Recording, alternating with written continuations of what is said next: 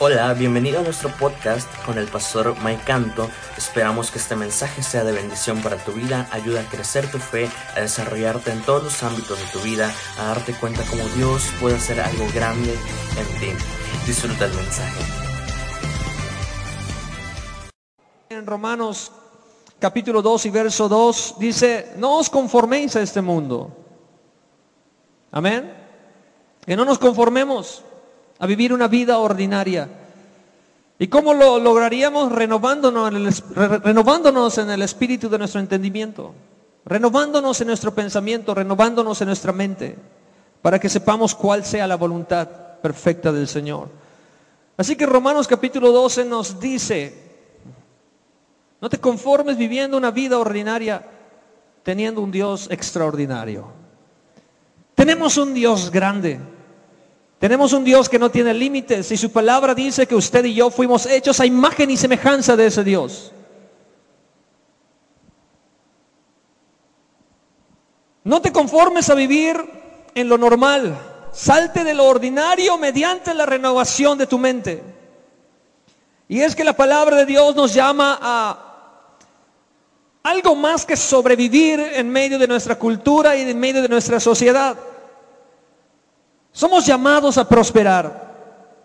A Daniel lo encontramos en el Antiguo Testamento como un refugiado en el territorio de Babilonia. Amén. Podemos notar en el libro de Daniel que él fue llevado cautivo a Babilonia, que permaneció fiel a Dios,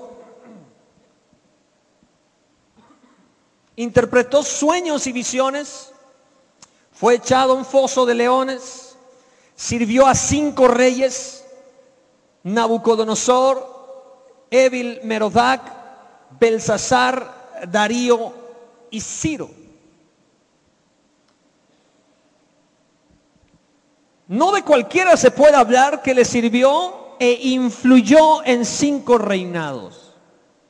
Desde ahí la vida de Daniel nos dice que fue fuera de lo ordinario.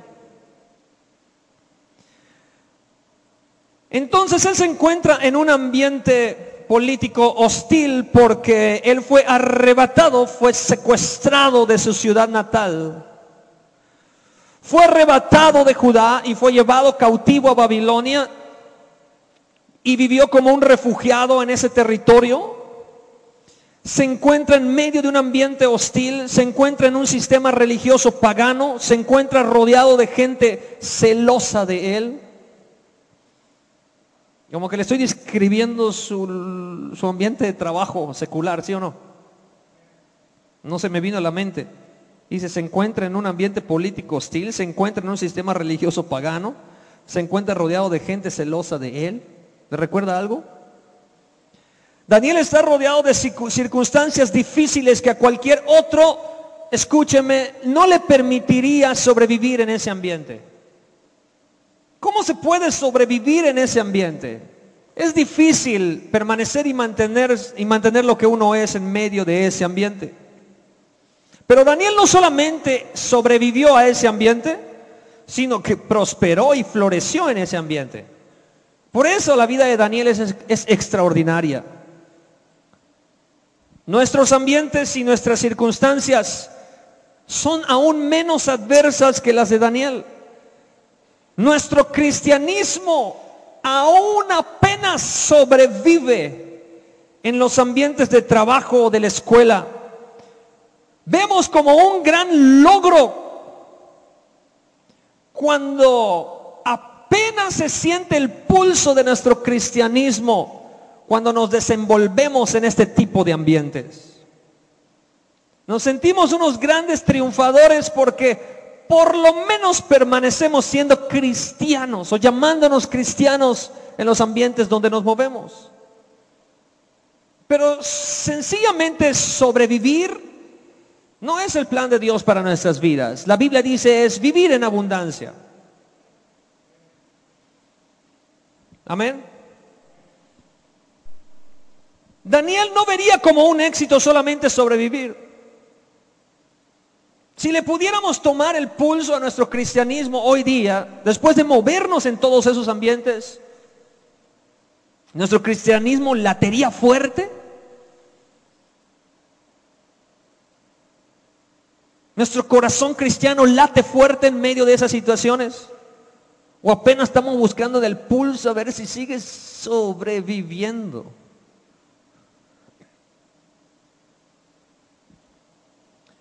Repito, Daniel no vería como un éxito apenas sobrevivir, apenas luchar por apenas mantenerse como un cristiano. Tenemos un Dios extraordinario.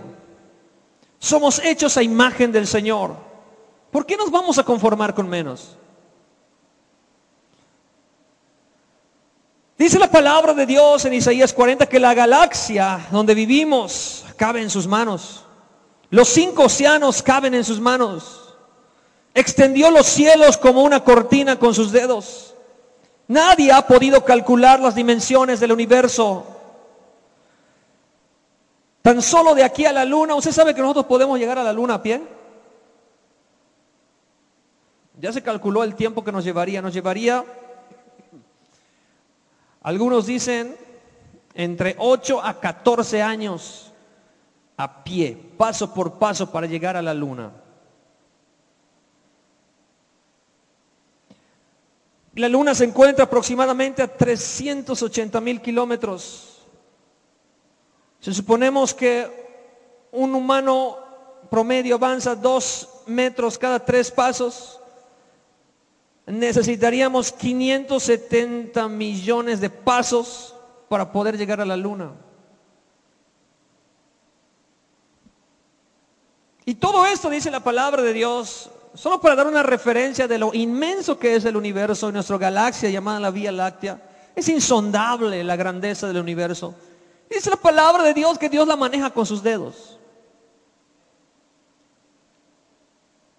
Que las estrellas todavía son incontables para el ser humano. Y la palabra de Dios dice que a todas Dios las ha nombrado, les ha puesto un nombre. Nuestro Dios es extraordinario, es grande, es enorme. Es inmensurable. Esas manos de Dios extendieron el universo. Y sabe una cosa, esas mismas manos, dice Deuteronomio capítulo 33 y verso 3, escúcheme, dice, aún amó a su pueblo y todos los consagrados a él estaban en su mano. La misma mano que controla todas las galaxias insondables y inmensurables, no se pueden medir, no se pueden calcular. Esas mismas manos sostienen tu vida, dice la palabra de Dios. ¿No le parece grandioso? Esas mismas manos que corrieron como una cortina los cielos encima de nuestro planeta. Esas mismas manos que crearon el universo y todos sus secretos. Esa misma mano que siguen sosteniendo no solamente la galaxia, no solamente la Vía Láctea, sino millones de galaxias que proponen que existen todo cabe en la mano de Dios. Y dice la palabra de Dios, y tu vida está en esas manos. Y tu vida está en esas manos. Y tu vida está en esas manos. Y si mi vida está en esas manos, ¿por qué no ser un poco más atrevido en la vida? ¿Por qué conformarnos con lo normal? Estoy en las manos de un Dios que sostiene el universo. Estoy en las manos de un Dios que controla Júpiter, Mercurio, Saturno, Venus. Estoy en las manos de un Dios que conoce todos los secretos de los hoyos negros del espacio. A veces es más fácil ponernos en las manos de un sistema político que en las manos de Dios y cuando vemos ni siquiera el sistema político puede controlar la seguridad de nuestra vida. Y se nos hace difícil, aleluya, confiar en que las manos de Dios sostienen nuestra vida, todos nuestros problemas, nuestras relaciones, nuestra familia, nuestros hijos, nuestro matrimonio, nuestra vida completa, la sostienen las manos de Dios que son tan poderosas para sostener todo lo que existe. Nuestro Dios es grande y extraordinario. ¿Por qué vivir vidas ordinarias? Le hago la pregunta a usted, hágasela a sí mismo. ¿Por qué debo vivir vidas ordinarias? ¿Por qué debemos vivir vidas ordinarias? Yo creo que si confiamos un poco en las manos de Dios que nos sostienen, aleluya, podríamos salir y escapar del ordinario para empezar a vivir vidas fuera de lo normal. ¿Qué te preocupa? Estás en las manos de Dios. ¿Qué te preocupa? No estás en las manos de un sistema político. Estás en las manos de un Dios todopoderoso. A su nombre. Atrévete, arriesgate. Acepta el reto. Libérate. Experimenta. Vive la aventura de vivir en la presencia de Dios. Nos encanta, aleluya, las paredes de nuestra pecera. Pero yo alguna vez les dije, les enseñé desde ese púlpito, si agarramos el mismo pez, la misma especie de peces, y la ponemos una en una pecera y otra en el océano, el pez del océano va a desarrollar y va a crecer más que el de la pecera. Porque todo se termina pareciéndose al lugar donde vive. ¿Cuántos dicen amén? Atrévase. Atrévase a vivir una vida diferente. Y la vida de Daniel ayuda a responder a unas preguntas para salir de lo común. Escuche, verso 1 y verso 2. Yo quiero que lea bien el verso 1 y verso 2 de Daniel. Gloria al Señor. Dice la palabra de Dios, en el año tercero del reinado de Joacim, rey de Judá, vino Nabucodonosor, rey de Babilonia, a Jerusalén y la sitió. Un libro de historia acabaría ahí. Amén. Nos está narrando los hechos. ¿Cuántos dicen gloria a Dios? A su nombre. Pero el verso 2 dice, y el Señor entregó en sus manos a Joacim, rey de Judá, y parte de los utensilios de la casa de Dios, y los trajo a tierra de Sinar, a la casa de su Dios. Y colocó los utensilios en la casa del tesoro, del tesoro de su Dios. Ojo aquí, porque entre el verso 1 y el verso 2 hay dos perspectivas diferentes. El verso 1 parece a un libro de historia que está narrando algunos hechos el verso 2 te dice, ¿quién está detrás de todos esos hechos?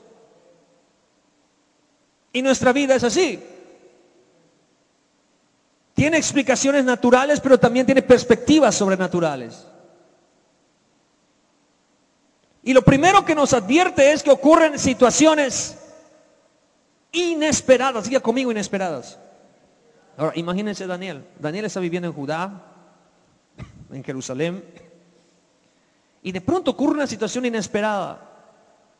El rey de Babilonia, Nabucodonosor, manda destruir, manda conquistar las tierras. Nabucodonosor en ese entonces, amén, está conquistando el mundo, está conquistando territorios y una de las ciudades que conquista es Jerusalén y Judá.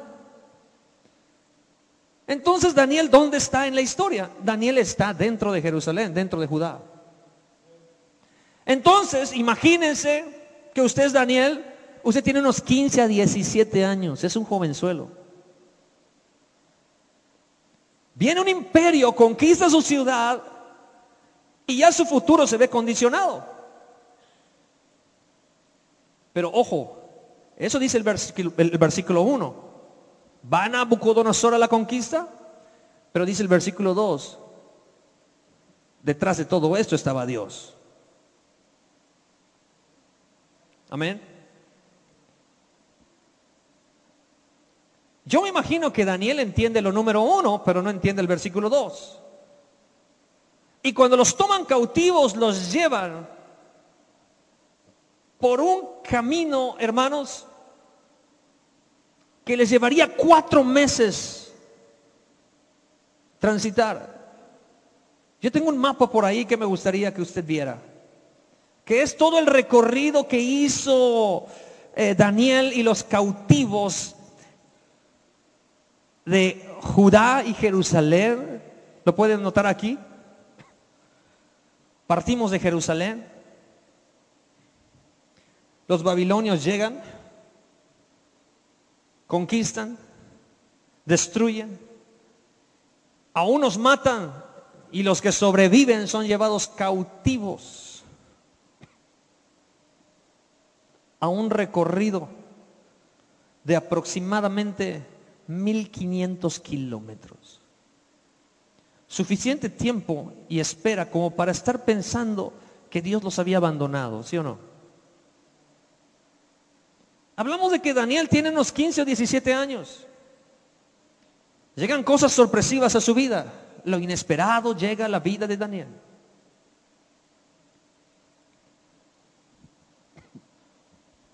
Alabo el nombre del Señor Jesucristo. El nombre de Daniel significa Dios es mi juez. Repito, desde el versículo 1 y el versículo 2 los podemos entender desde dos perspectivas. El versículo 1 lo podemos entender históricamente. El versículo 2 lo podemos entender teológicamente o bíblicamente. Algunas cosas que pasan con tu vida, o pasan en mi vida, o pasan en nuestra vida, el problema es que nunca le damos un entendimiento espiritual. Y repito, la Biblia dice, en el año tercero del reinado de Joaquín vino Nabucodonosor, rey de Babilonia, a Jerusalén, y la sitió. Pero el versículo 2 dice, todo esto era voluntad de Dios. En otras palabras, Dios lo provocó. Tu vida es parecida a ese versículo 1 y versículo 2. En el año 2019-2020 llegó a tu casa una enfermedad, un reporte, una mala noticia, una llamada telefónica que te cambió la vida. Algo inesperado. Y muchas veces nos falta leer el versículo 2 en nuestra vida, que tiene un contexto espiritual, que tiene una explicación, una perspectiva divina. El versículo 2 de nuestra vida siempre dice, y Dios seguía en control de todo. Normalmente nos quedamos con el versículo 1. La explicación natural de las cosas. Pero el verso 2, repito, es la explicación divina lo que te sucede. Siempre está Dios detrás de la cortina. Pues Romanos 8:28 dice, pues a los que aman a Dios todas las cosas les ayudan a bien. Esto es a los que conforme a su propósito han sido llamados. Daniel entendía el versículo 1, pero no entendía el versículo 2. ¿Por qué Dios permite eso? Porque Daniel todavía no sabía a dónde lo quería llevar Dios en su vida. el plan de Dios abarcaba lo inimaginable para Daniel. Dios quería y había tenido el ya había hecho el plan de poner a Daniel en los lugares más prominentes de los imperios más poderosos de la historia de la época de su vida.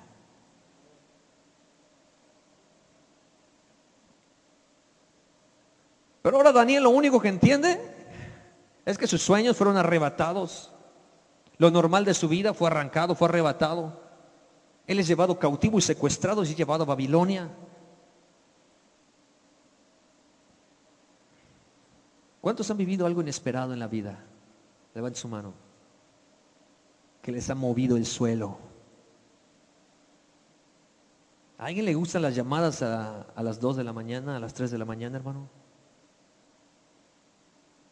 ¿No es cierto que cuando estamos... a durmiendo y nos despierta una llamada telefónica, enseguida nuestro corazón empieza a palpitar, porque ¿quién te llama en la madrugada para darte una buena noticia?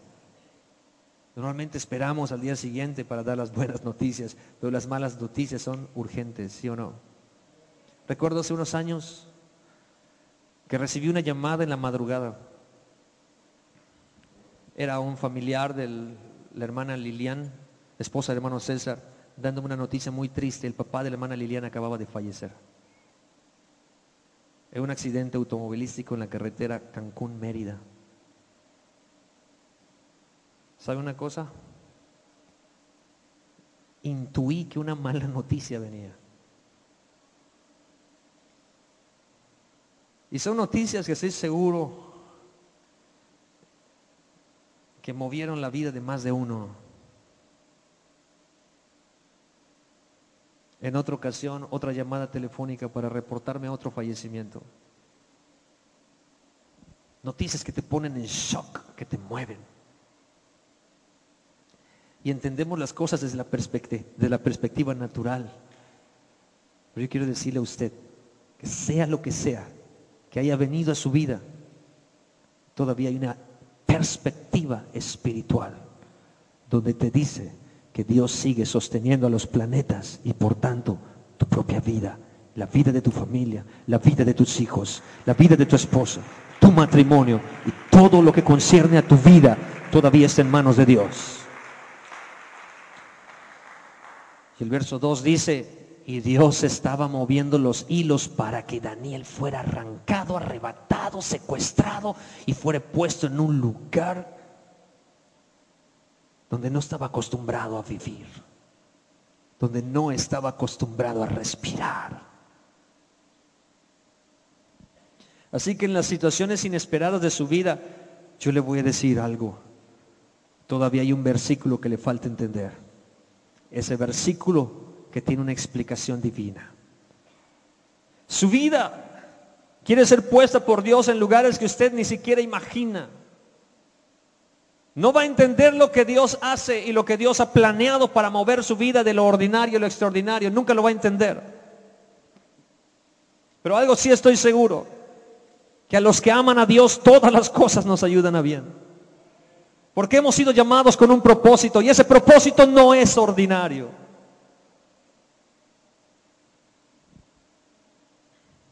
A su nombre. Así que si usted puede leer otra vez esos versículos en su casa y cuando usted tenga un problema en su vida, esté pasando por una situación, un reporte médico, que le planten en su cara un, una firma inesperada de divorcio, que le den un reporte médico que usted no esperaba, que le llegue una noticia donde usted ya no pertenece al lugar donde trabaja. Siempre recuerde que hay otro, otra palabra de Dios, otro verso en la Biblia, donde dice que todavía Dios tiene el control de su vida.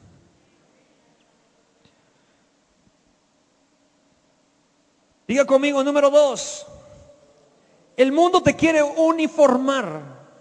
Dígale que está a su lado, el mundo te quiere conformar a él. El mundo te quiere uniformar.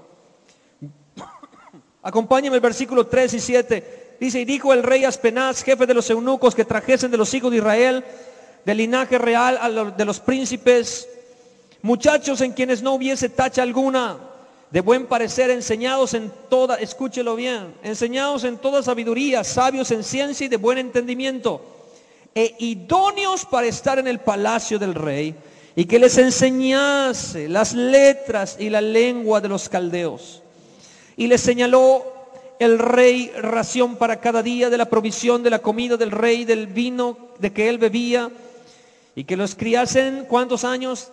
Tres años en la Universidad Caldea, para que al fin de ellos se presenten delante del rey. Y entre ellos estaban Daniel, Ananías, Misael y Azarías de los hijos de Judá.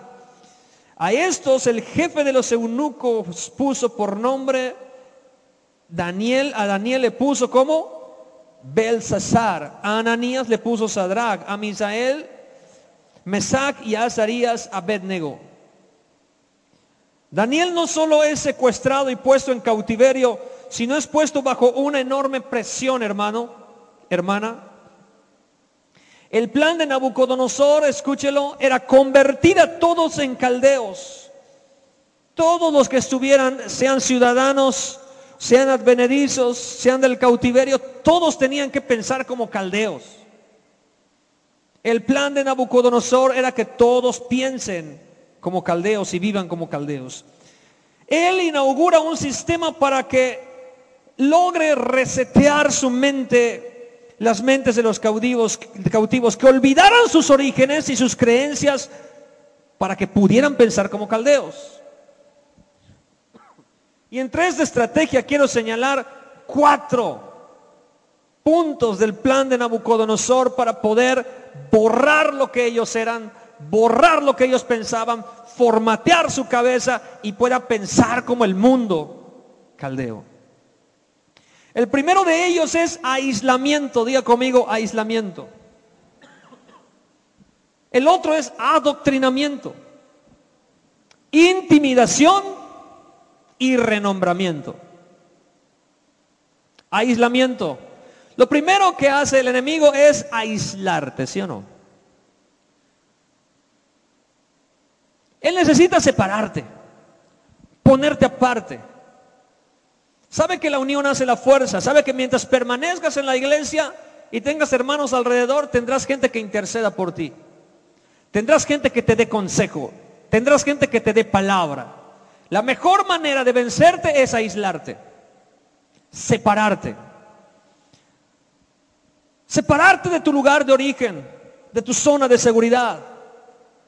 Saca a Daniel y a estos tres jóvenes, los saca de su contexto, de su origen y los separa. Ahora están separados de sus amigos, están separados de su barrio, están separados de su familia, están separados del templo donde adoraban porque estaba en Jerusalén, este templo. Están separados de las enseñanzas de la Torá. Digo una mene que sepa que era la Torá. ¿Qué es la Torá? Es la ley del pueblo de Israel. La ley de Dios. Pero todo esto ya es historia y ahora están en un ambiente totalmente diferente.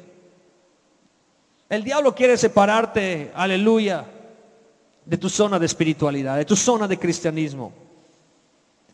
¿Sí o no?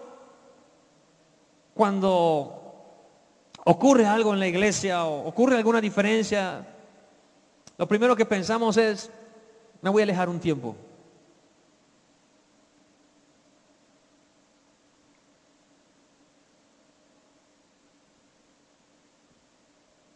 Nunca estarás mejor afuera que adentro. Sabemos que somos una iglesia de seres humanos que cometemos errores, tenemos fallas. Pero es como si alguno de la familia de Noé pensara que por todos los olores y los sonidos y los trabajos que habían que hacer en el arca de Noé adentro, hubiera estado mejor estar afuera. No es así. El diablo te quiere separado. Separado eres una presa más fácil. Cualquier animal que se separa de su manada se vuelve presa fácil. Segundo, hermano, es adoctrinamiento. O sea, Daniel y, sus, y los otros cautivos ya están separados. No todos pudieron resistir la presión de la cultura y la religión pagana caldea. No todos. Pero dice la palabra de Dios que Daniel y Sadrach, Mesach y Abednego lo pudieron hacer. Y es que también fueron separados como todos. Y también Nabucodonosor intentó adoctrinarlos, meterles un nuevo chip para que pensaran como caldeos. Dice la palabra en el versículo 4, muchachos quienes no hubiese tacha de buen parecer, enseñados en toda sabiduría, sabios en ciencia y de buen entendimiento, e idóneos para estar en el palacio del rey, y que les enseñase las letras y la lengua de los caldeos. ¿Qué significa que les enseñase las letras? la literatura caldea, la historia caldea, la cultura caldea, la religión caldea. Querían que ellos pensaran como caldeos. El rey busca que olviden todo lo que aprendieron, que introduzcan en sus mentes el pensamiento caldeo. ¿Me está siguiendo? Fíjese qué presión para Daniel. Fíjese qué presión para Sadrach, Mesach y Abednego. Los están obligando, hermano, hermana.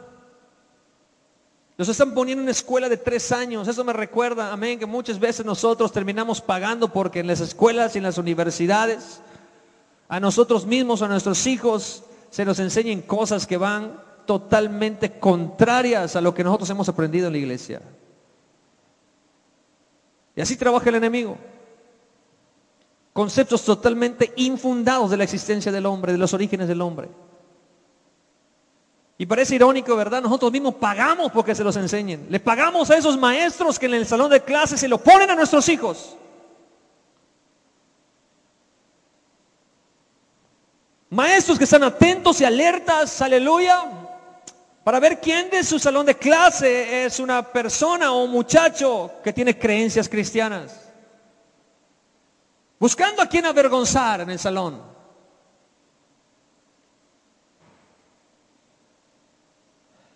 Buscando readoctrinarlos. Así es el mundo. La estrategia del diablo sigue siendo la misma. Aislarte, adoctrinarte, hacer que formatees tu cabeza, tu corazón, tus creencias, olvidarte de Dios, olvidarte de tus preceptos, olvidarte de los mandamientos del Señor y empezar a introducir en tu corazón la mentalidad del sistema del mundo. Así que si no lo sabías, lo que busca el diablo es que tú olvides todo lo que has aprendido. Lo repito, la intención del enemigo es que usted olvide todo lo que ha aprendido. Número tres, intimidación. Yo era un yucateco de 23 años cuando llegué al Distrito Federal a vivir. Y honestamente fui intimidado por la ciudad. Desde el primer día que llegamos a la Ciudad de México, yo iba con el pastor Daniel Dross a levantar una obra en el Distrito Federal, obra que hoy día sigue en pie, es la iglesia Centro Pentecostal del Distrito Federal. Pues yo estuve el primer día, el primer día, esa noche, donde aterrizamos, donde llegamos al Distrito Federal, donde estábamos en la casa, en las afueras de la casa del pastor Tomás Dross. Y a unos metros de nosotros, nosotros fuimos testigos de cómo bajaban a una familia de su vehículo a punta de pistola. Yo nunca había visto eso en Yucatán. Era intimidante. La familia llega con nosotros a pedirnos el favor de hablar a la policía para que pudieran recuperar su coche.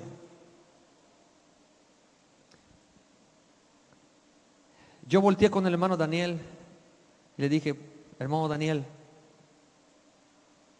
no vamos a poder sobrevivir en esta jungla. Yo me quiero regresar para Mérida. Quiero mi barrio. Hasta el barrio bravo de San Sebastián, amén. Se veía mucho más genial que eso. Era cosa de niños. Y recuerdo que el hermano Daniel me dijo, Mike, sé que estas cosas nos intimidan nos meten miedo. Es el diablo tratando de meternos temor e intimidando nuestras vidas. Pero piensa en esto, Mike, que si tenemos adversidades y el diablo nos está amenazando, quiere decir que algo grande tiene Dios planeado en nuestras vidas en esta ciudad. Así que Dios nos va a dar valor. Me fue difícil tragarme esa esa noche, hermanos, esa bienvenida que me dio el Distrito Federal.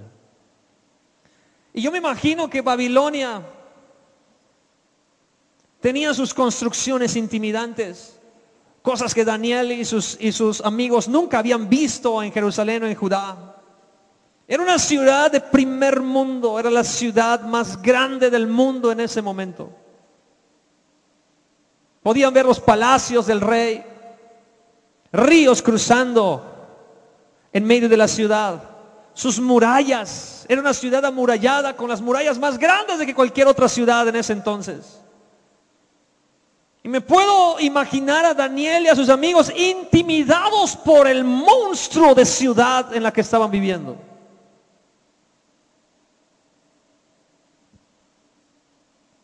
Así que no era fácil ser un exiliado y llegar a vivir a una ciudad tan grande con manjares tan deliciosos.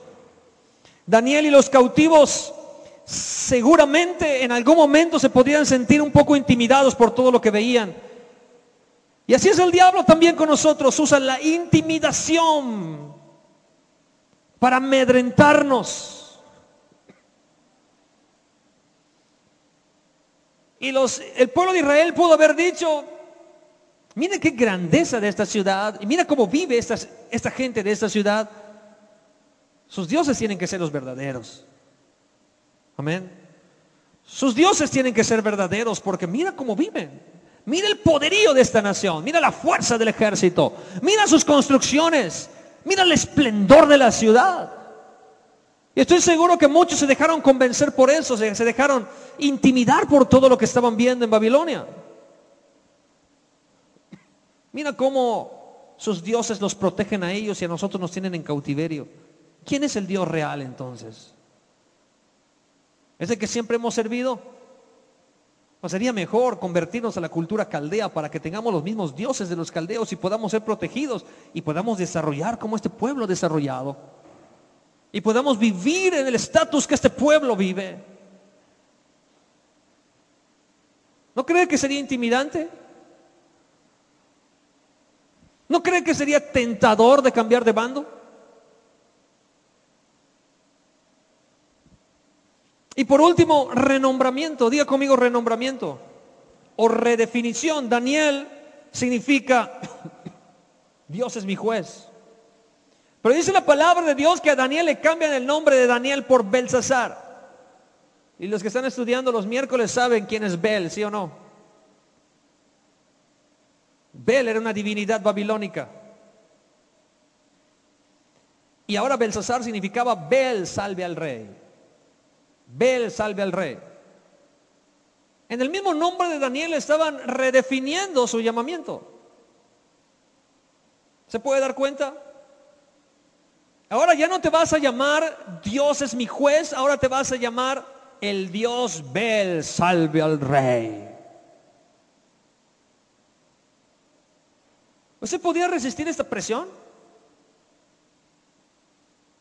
¿Usted podría pararse firme ante tanta adversidad? ¿Cómo permanecer siendo fiel a Dios en medio de tanta hostilidad? Dígame usted. Lo están presionando en la escuela. Muchos de los estudiantes cristianos, amén, sucumben ante la presión de la escuela.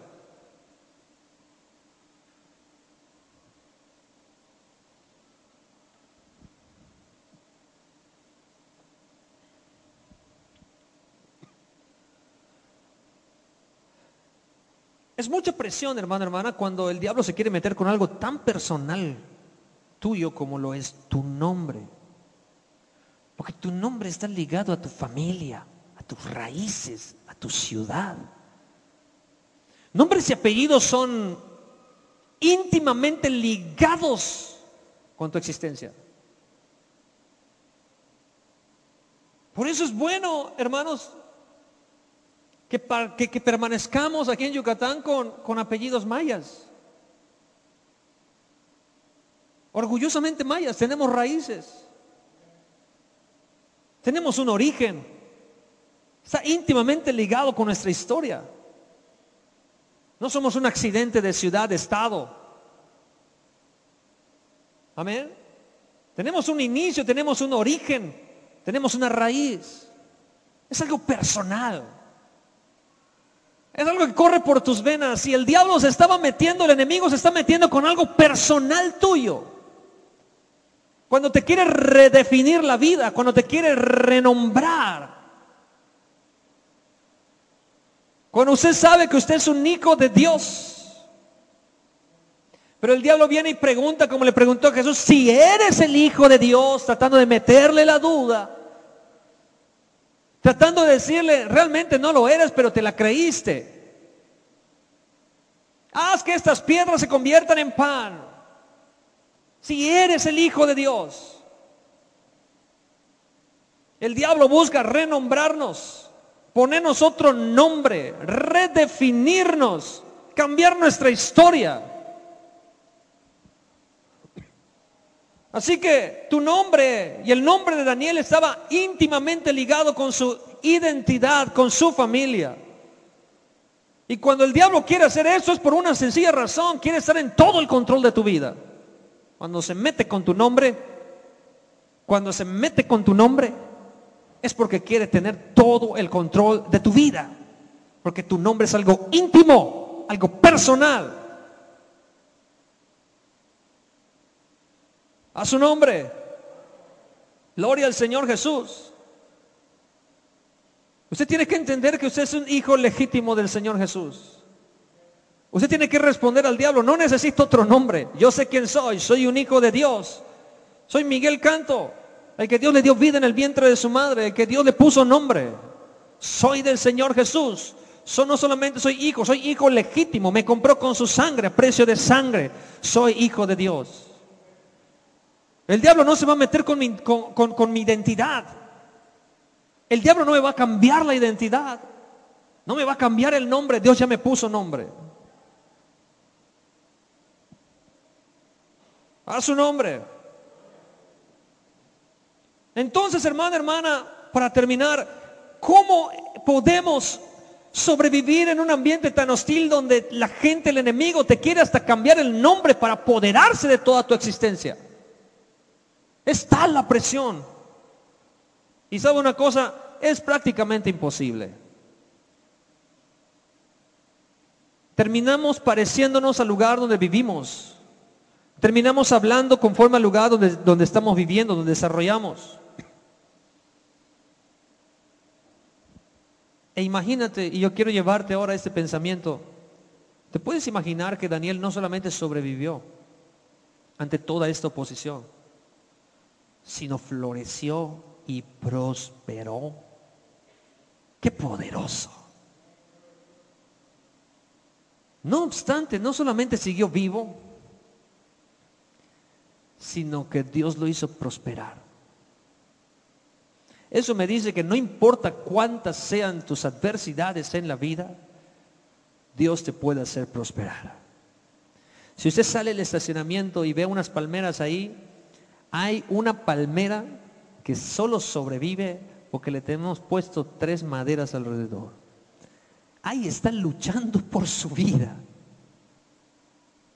A veces, hermanos, ante tanta adversidad de nuestra vida, así nos, así nos parecemos. Hay que ponernos puntales alrededor para que podamos seguir vivos. Y el plan de Dios no solamente es que nos mantengamos de pie porque tenemos puntales alrededor, sino que agarramos raíces y podamos vivir y podamos florecer. ¿Cuántos dicen gloria a Dios? y podamos vivir una vida abundante, sea cual sea nuestra situación. Ahora quiero decirle algo, el versículo 8 dice, Daniel se propuso en su corazón no contaminarse con la porción de la comida del rey, ni con el vino que bebía. Pidió por tanto al jefe de los eunucos que no se le obligase a, a contaminarse. Ojo, usted quiere saber cómo Daniel se sobrepuso, floreció, prosperó, no solamente sobrevivió, sino vivió abundantemente en medio de tanta hostilidad. El versículo 8 es el secreto de su vida abundante, de su vida próspera, de su vida victoriosa, de su vida triunfal, de su vida de influencia. Es el versículo 8 y todo radica en el versículo 8.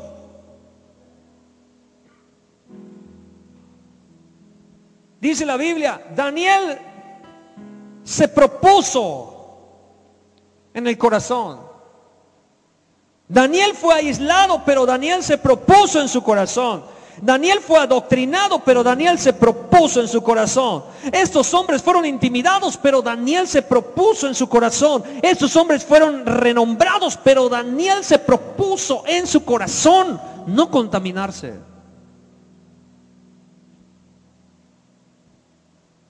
Y estoy en el punto de el valor que usted necesita, hermano, hermana, no está afuera, el valor proviene de adentro.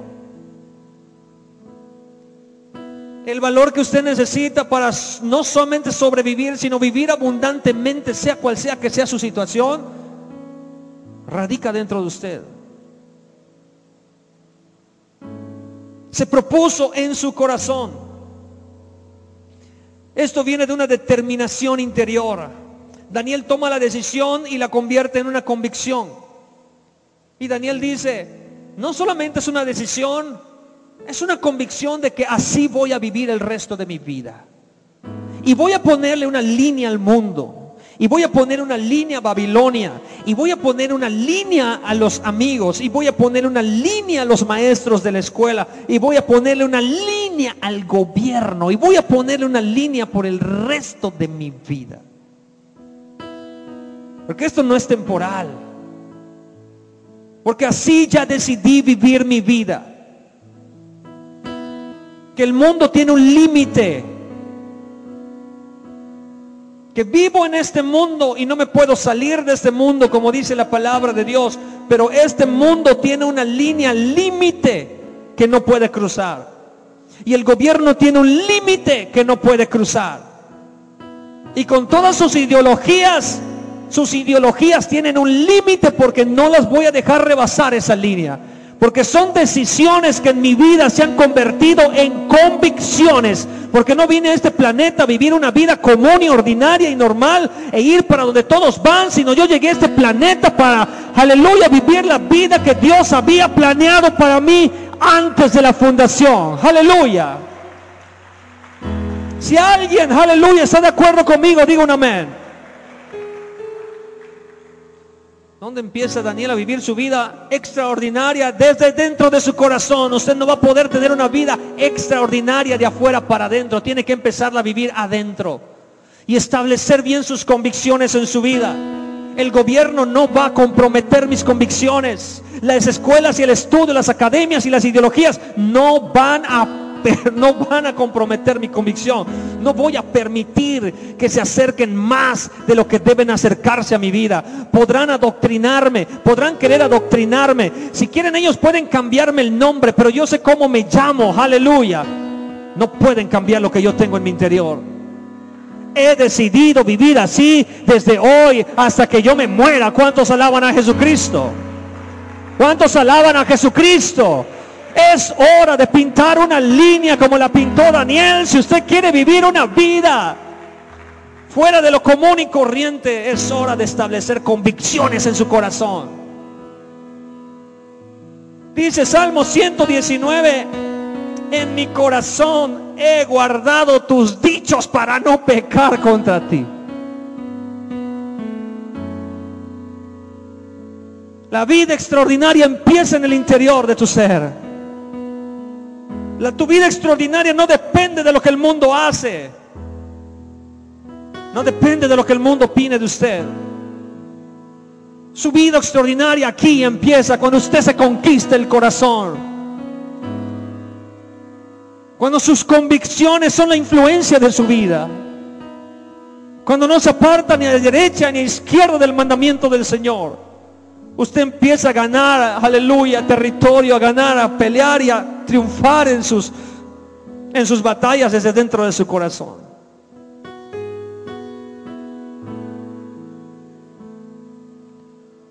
A su nombre.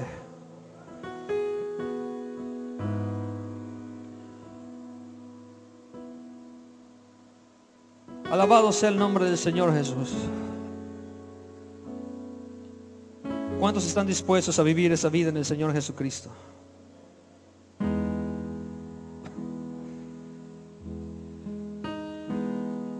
Gente, hermano, hermana, puede cambiar entre una crítica y un halago.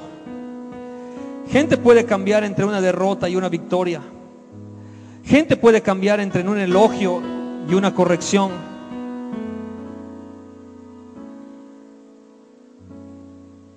Gente puede cambiar de acuerdo a sus circunstancias. Cuando gente cambia de acuerdo a sus circunstancias, quiere decir que algo no está bien en su corazón. Cuando el mundo logra moldearte según sus formas, quiere decir que algo no has establecido bien en tu corazón.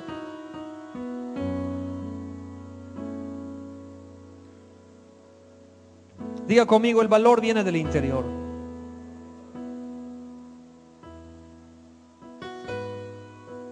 ¿Y sabe qué es lo más hermoso? Usted puede leer los 12 capítulos de Daniel y todo lo que mencionamos desde el inicio de esta predicación. Qué extraordinaria fue la vida de Daniel. Pero todo lo que hizo Daniel, interpretar sueños y visiones, estar en un foso de leones y agarrarlos como mascotas, todo dependió y depende del versículo 8 del capítulo 1 de Daniel. Todo lo que alcanzó influir en cinco reyes. Los reinos se movieron. Naciones se conquistaron. Babilonia dejó de existir como Babilonia cuando los medos y los persas conquistaron. Llegó el rey Ciro Después de Nabucodonosor regó Belsasar, su hijo, después Ciro, después Evil Merodac, después Darío. Y Daniel permaneció firme por la decisión que se había convertido en una convicción en su corazón.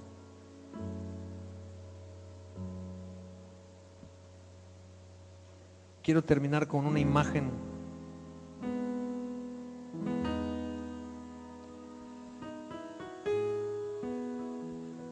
¿Usted sabe cuál es la diferencia entre un termómetro y un termostato?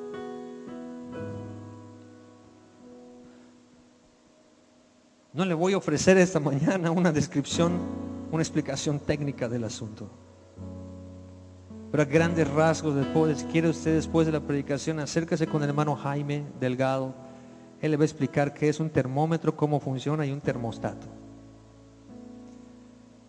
Pero la gran diferencia es que el termómetro varía según las condiciones en las que se encuentra. Amén. Sube y baja. La temperatura del termómetro sube y baja de acuerdo al ambiente donde se encuentra. Si está caliente, esa franja roja sube. Si está frío, esa franja roja baja. Y es dependiente al campo donde se encuentra, a las circunstancias y a las condiciones donde se encuentra. A diferencia del termostato, el termostato logra permanecer en la misma temperatura.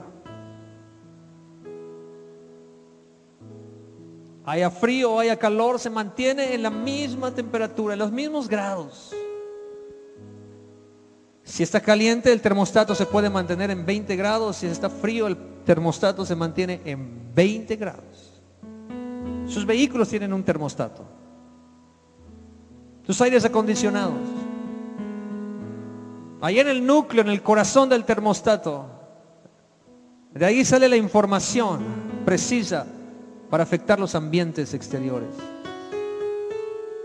No se deja mover por el ambiente de afuera. Ahora mi pregunta es, pregúntele que está a su lado, ¿es usted un termómetro o es usted un termostato?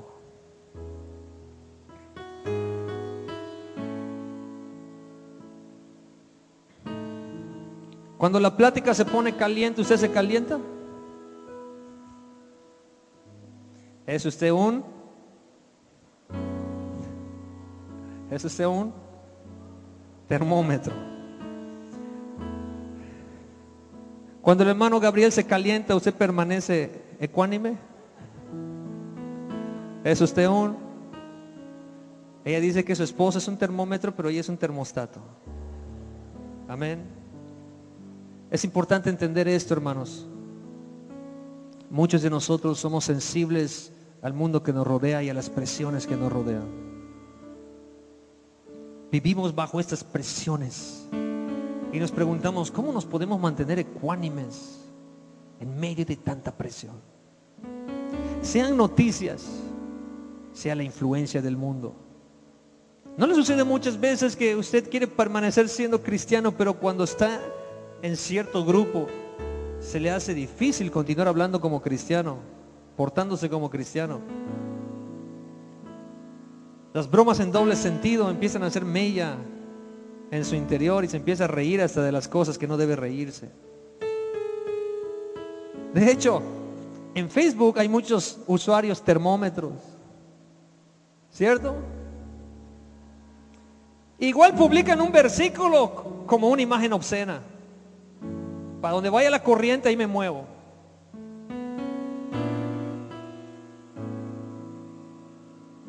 Igual publican conceptos de amor y de amistad, igual se pelean con todos en Facebook. Nos está fallando el termostato. Cambie su vida del ordinario a lo extraordinario. Daniel tenía un termostato en su interior. La cultura no me va a cambiar. Esa doctrina no se me va a impregnar. Las hostilidades y los celos de la gente no van a dejar que yo, no van a permitir que yo deje de orar y buscar a mi Dios. La creencia de los caldeos nunca será mi creencia. Este frío o este caliente hay un ambiente de felicidad o de tristeza. Yo voy a seguir confiando en el Dios de mi salvación. Al Señor mi Dios adoraré y a Él solo serviré. ¿Estamos? Dile al que está a su lado, cambia tu termómetro por un termostato. Póngase en pie, por favor. Quiero que alguien me responda en esta mañana. ¿Cómo sobreviven los peces en el agua? Y no me refiero a su sistema de respiración, su sistema de, oxigenación. ¿Cómo sobreviven a la presión? ¿Por qué nosotros, por ejemplo, si yo me sumerjo cuando me voy a, a practicar el buceo con el snorkel, si yo me sumerjo tres metros, ya no soporto mis oídos por la presión, por el empuje, por la fuerza, por el peso que ejerce el agua sobre mi cuerpo. ¿Cuál es la razón de que yo puedo sumergirme tres, cuatro metros y tengo que oprimirme la nariz y descompresionarme? Es mucha la presión que está ejerciendo el agua. Y practico esto y me sumergo otros cuatro metros y vuelve a empujarme la presión del agua a tal grado que me están zumbando los oídos y tengo que volver a descompresionarme. Y así he bajado 10, 11, 12 metros. Siento la presión del agua tremenda en mis oídos. Pero yo puedo ver a los peces alrededor de mí nadando como si nada. ¿Por qué no les pasa lo mismo? ¿Por qué no sienten la, el peso del agua del océano? Porque pueden, pueden nadar a 100 metros de profundidad y todavía vivir, disfrutar su entorno. ¿Y sabe cuál es la razón? Estaba leyendo, la razón es que la presión de los peces en su interior es la misma que la presión del agua. Hay una presión similar en lo que está dentro que en lo que está afuera. Y eso nos enseña mucho en esta mañana, hermanos. ¿Cómo sobrevivir en un mundo tan hostil que te quiere uniformar, que te quiere adoctrinar, que te quiere ver caer? Un león rugiente, dice la palabra de Dios, que está buscando almas que devorar. ¿Cómo sobrevives a esa presión? ¿Sabes dónde está la respuesta? En su interior.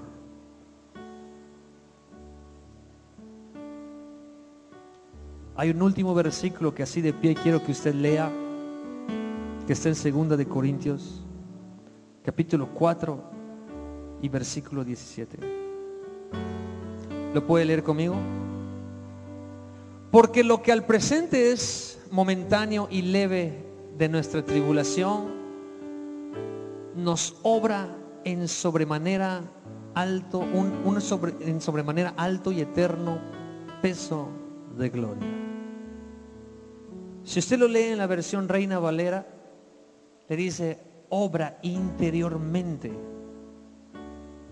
interiormente un eterno peso de gloria. ¿Sabe cuál, dónde está la respuesta para que usted, a pesar de lo que viva, vive una vida fuera del ordinario, sirviendo a Dios fielmente?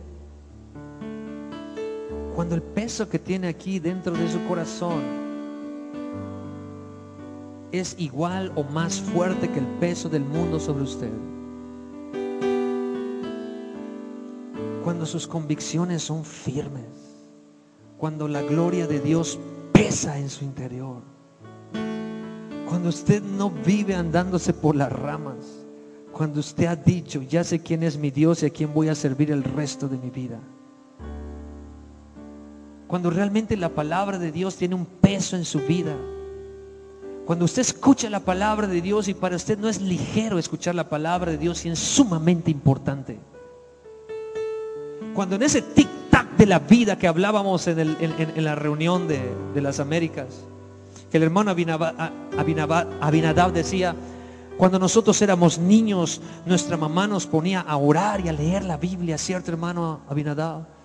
Y eso era religiosamente cada día y lo teníamos que hacer. Y decía el hermano Abinadab, y me pregunto, ¿y qué pasa cuando esas cosas que tú haces todos los días, esas pequeñas cosas, esos protocolos, los haces todos los días? ¿No se llega a convertir en una costumbre nada más y dejas de sentir? Y se te olvida por qué lo haces. Y nos plantea esta pregunta el hermano Abinadab y por otro lado responde el hermano Francisco, que hoy está de viaje.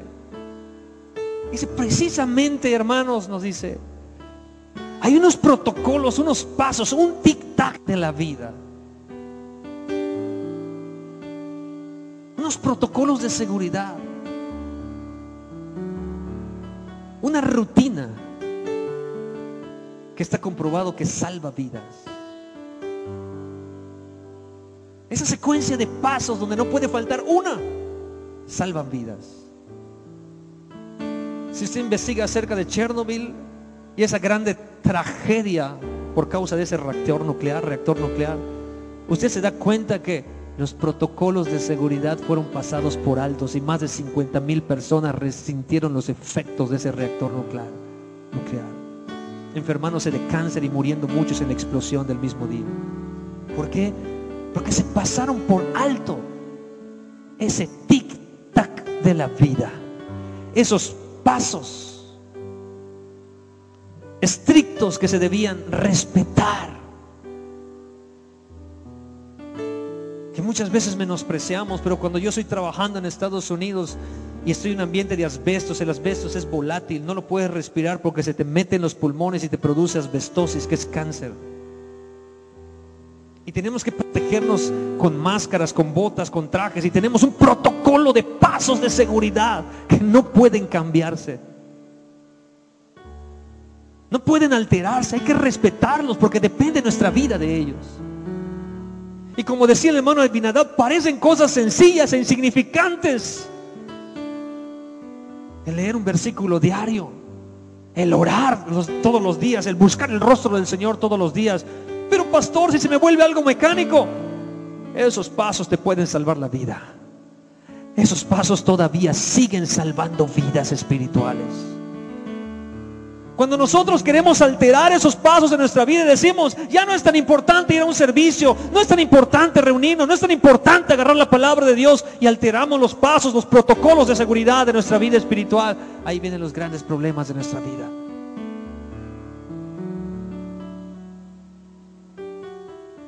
Ahí vienen los grandes problemas de nuestra vida. No menosprecie ese tic-tac de tu vida espiritual. No lo menosprecie. Es muy importante venir todos los domingos a escuchar palabra de Dios. Es importante reunirnos entre semanas, es importante orar, es importante venir a la oración. No deje su protocolo de seguridad. No lo cambie. No lo menosprecie. Hágalo aunque le parezca que ya es una costumbre, usted se va a dar cuenta que no es una costumbre, es un reglamento de seguridad de su vida. Es un reglamento estricto de seguridad. Que hagamos lo que tenemos que hacer en el orden que Dios nos ha mandado hacerlo. Oremos en esta mañana. Señor Jesús, te damos